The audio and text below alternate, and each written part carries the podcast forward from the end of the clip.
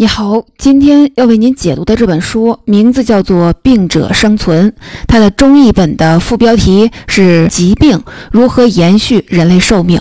这个副标题确实很吸引人，不过不是特别准确。它的原文直译过来应该是“疾病与长寿之间的惊人联系”。在传统的观念中，疾病与长寿是黑白分明、相互对立的。人要想长寿，就得少生病，这似乎是小孩都懂的道理。但这本书告诉我们，事情没有那么简单。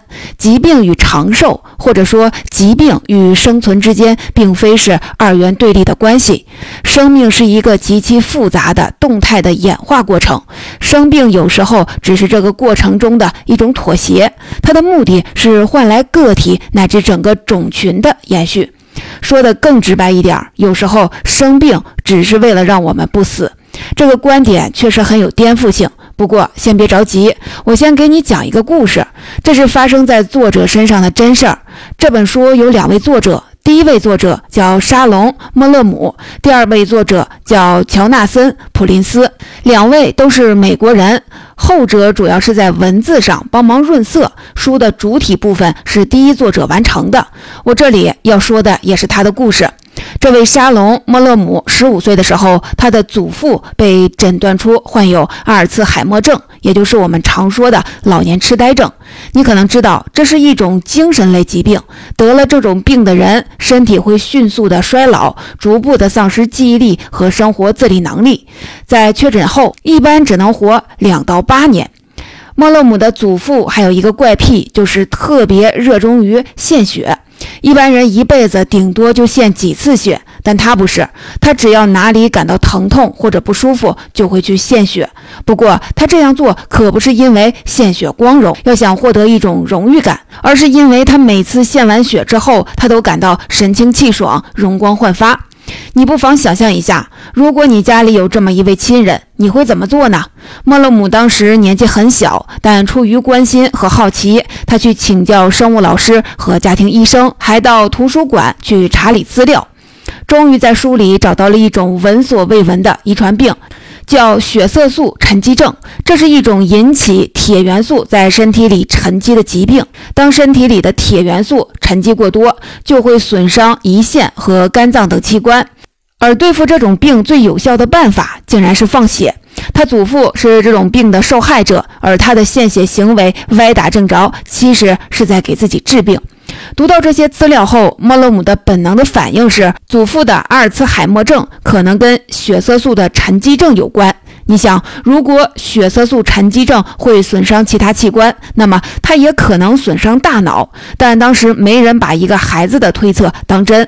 等他长到十八岁，他第一次切身感受到祖父那种疼痛难忍的滋味。一经检查，发现自己也患有血色素沉积症。这真是一个晴天霹雳！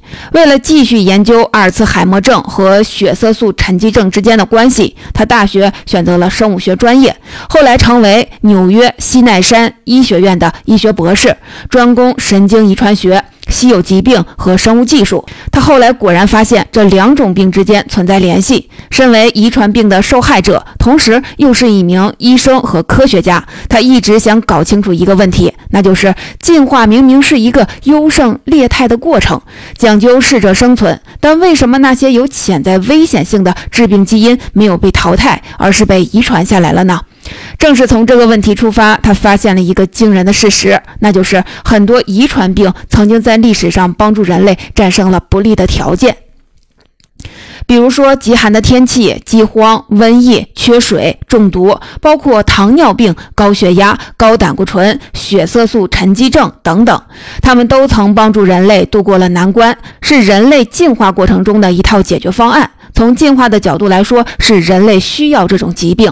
只不过一代人的解决方案可能是另一代人的进化难题，因为环境变了，那些可能引发致命疾病的遗传密码被人类世代的传承下来，这是两害相权取其轻的自然选择结果。换句话说，我们是漫长进化过程中凭借遗传病这种权宜之计存活下来的群体的后代，这就是书名所说的“病者生存”。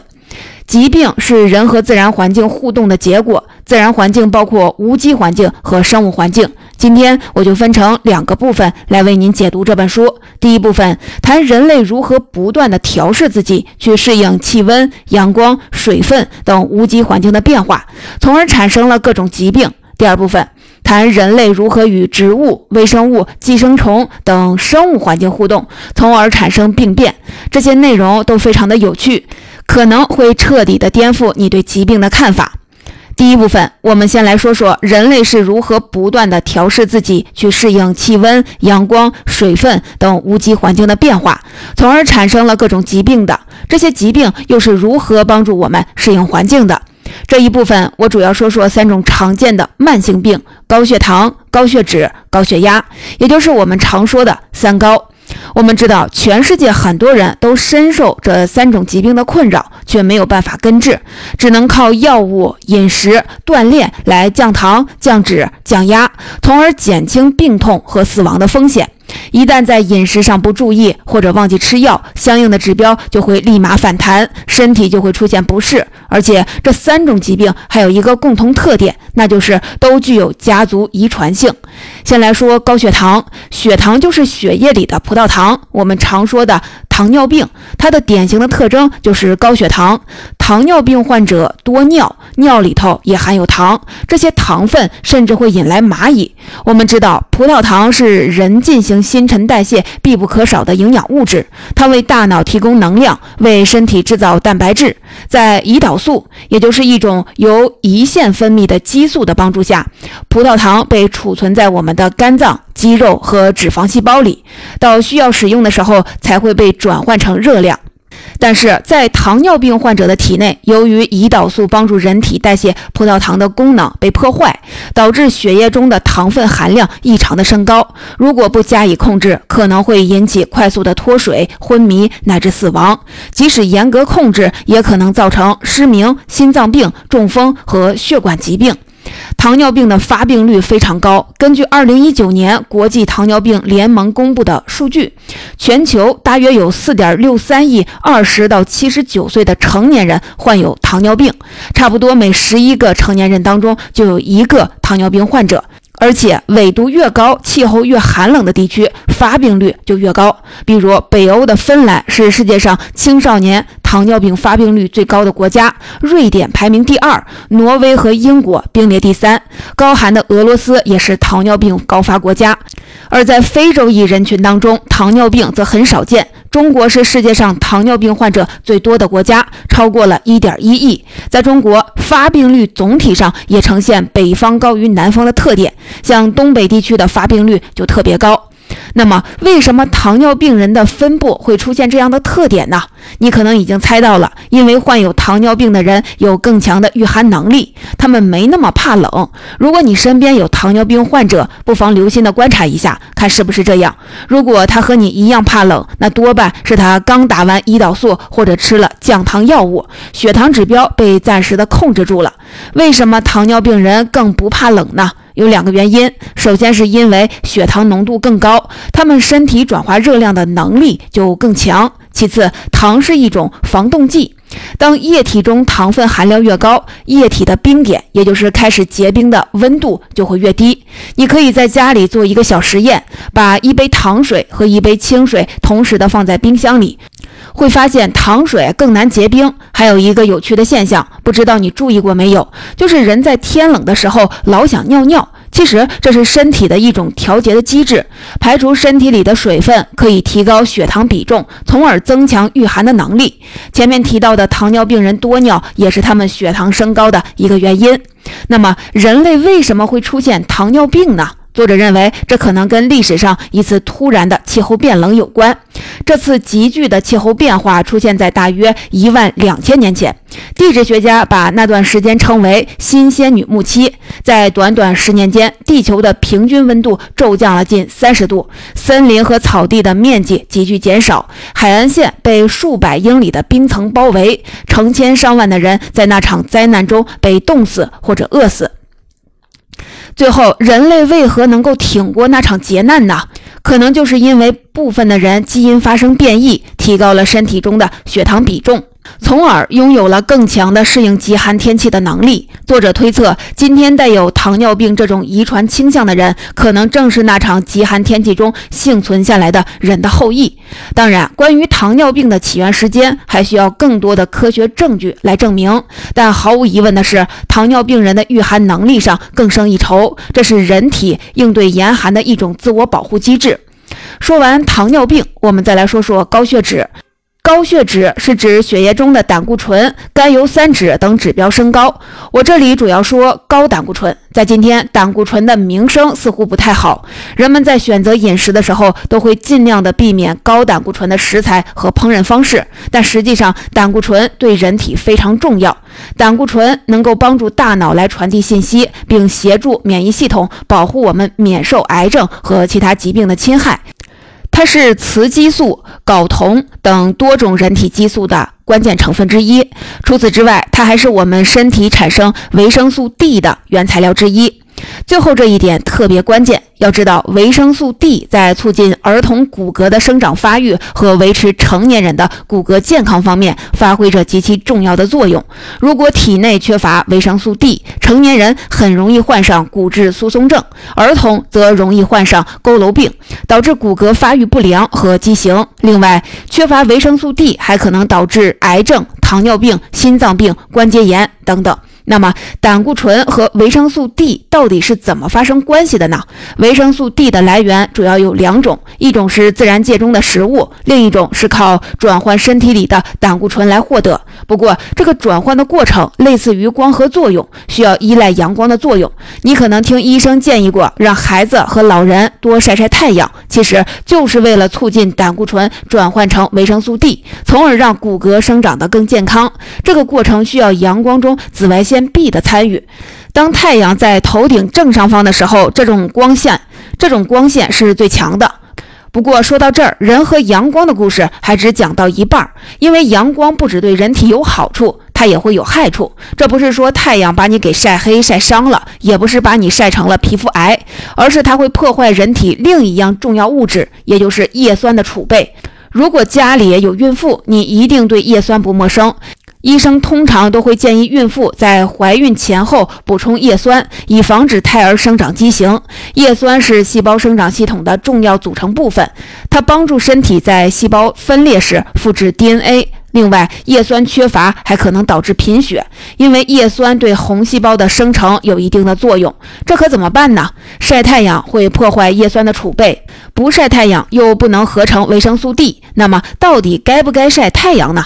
别急，你要相信人体具有强大的适应能力，它能找到相应的调节平衡的办法。这个办法就是让皮肤产生黑色素。黑色素是我们身体专门用来吸收光线的物质。不同地域的人身体产生黑色素的数量和类型不一样，这直接决定了我们的肤色。比如，非洲人产生的黑色素是北欧人的好几倍，这导致他们皮肤的颜色更深。深色的皮肤不仅可以保护皮肤免于晒伤，还可可以防止叶酸流失。你的皮肤越黑，吸收的紫外线就越少，叶酸就越难以流失。叶酸是保住了，但是黑色素也阻断了维生素 D 的生成和储存，这可怎么办呢？自然界的进化非常的奇妙，在深色皮肤人群的基因库里进化出一个叫做 APOE4 的基因。它的作用就是确保血液中的胆固醇迅速增加，从而最大限度地利用任何穿透皮肤的阳光，把胆固醇转换成维生素 D。这种基因也广泛存在于北欧人群当中。那里的人虽然皮肤的颜色浅，但是当地的光照不足，所以也需要这种基因来帮他们来合成维生素 D。你看是不是非常的有意思呢？人类在迁徙流动的过程中，虽然不断的遇到各种问题和挑战，但我们的身体见招拆招，进化出了各种神奇的功能，化解一个个的难题。那么有没有化解不了的问题呢？肯定有。这也就是我们所说的一种问题的解药，可能是另一种问题的开端。比如进化出的这种 APOE4 基因。它升高了人体的胆固醇，会导致罹患心脏病和中风的风险显著的增加。对白种人而言，它甚至还增加了患阿尔茨海默症的风险。这些潜在的疾病，也正是我们今天要控制高胆固醇食物摄入量的原因。说完了。高胆固醇，我们再来说说高血压。关于高血压的形成原理，作者谈的不是太多，但书里提到了一个突出的现象，那就是在非洲裔美国人当中，高血压的发病率几乎是其他美国人的两倍。你可能马上就要问，是不是全世界所有黑人群体当中高血压的发病率都比较高呢？答案是否定的。比如，生活在非洲的黑人的高血压发病率就远远没有非洲裔美国人那么高。那么，这从遗传学的角度该如何解释呢？作者认为，这可能跟历史上的黑奴贸易有关。几百年前，利欲熏心的奴隶贩子把非洲的黑人装上船，运到美洲去贩卖。船上的条件非常的恶劣，漂洋过海几个月，船上没有足够的食物，甚至连水都没有喝，所以黑奴的死亡率特别高。在这种情况下，那些体内天生能保存更多盐分的人存活下来的希望更大，因为额外的盐分可以帮助他们储存足够的水分，以避免致命性的脱水。这可能造成一种非自然的选择，使得非洲裔美国人体内储存盐分的能力增强。到今天，这种能力跟现代高盐的饮食相结合，和就会导致高血压的发病率上升。通过以上的分析，我们就能看到，人类在面对严寒、强紫外线和缺水等恶劣的环境时，身体进化出了不同的能力。这些能力让他们躲过了劫难，但也造成了某些方面的生理问题。这些问题被遗传下来，成为今天仍在困扰很多人的疾病。第二部分说完温度。阳光、水分这些无机环境的因素。第二部分，我们再来说说人类是如何与微生物、寄生虫、植物等生物环境因素互动，并产生各种病变的。我们就从开头提到的血色素沉淀症来说起吧。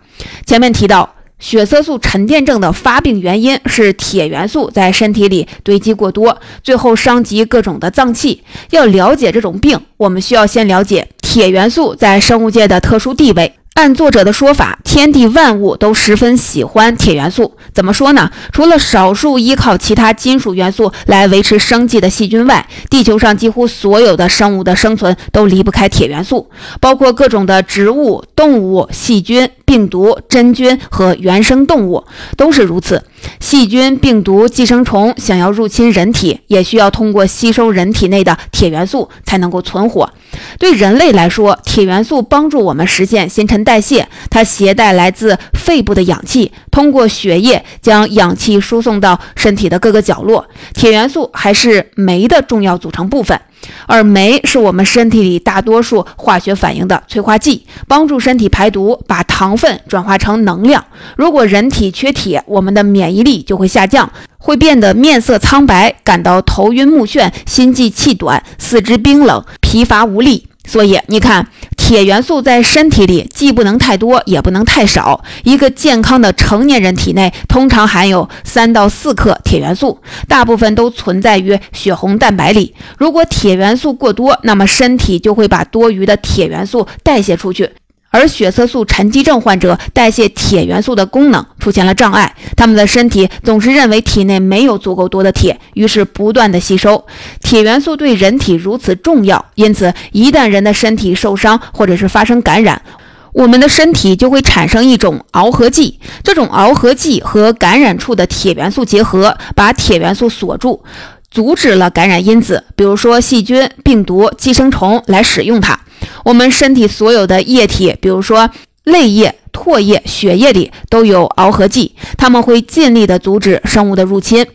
血色素沉积症的致病基因在欧洲血统的人当中非常常见，比如在西欧人的后裔中，携带血色素沉积症致病基因的概率是四分之一到三分之一。当然，携带某种致病基因并不代表他们一定会得这种病，因为有时候这种基因并不外显。不过，根据前面的理论，如果一种遗传病的基因在某些人群中非常常见，那么从进化的角度来说，这意味着他们需要这种疾病。为什么说欧洲人需要这种疾病呢？这是一个沉重的话题。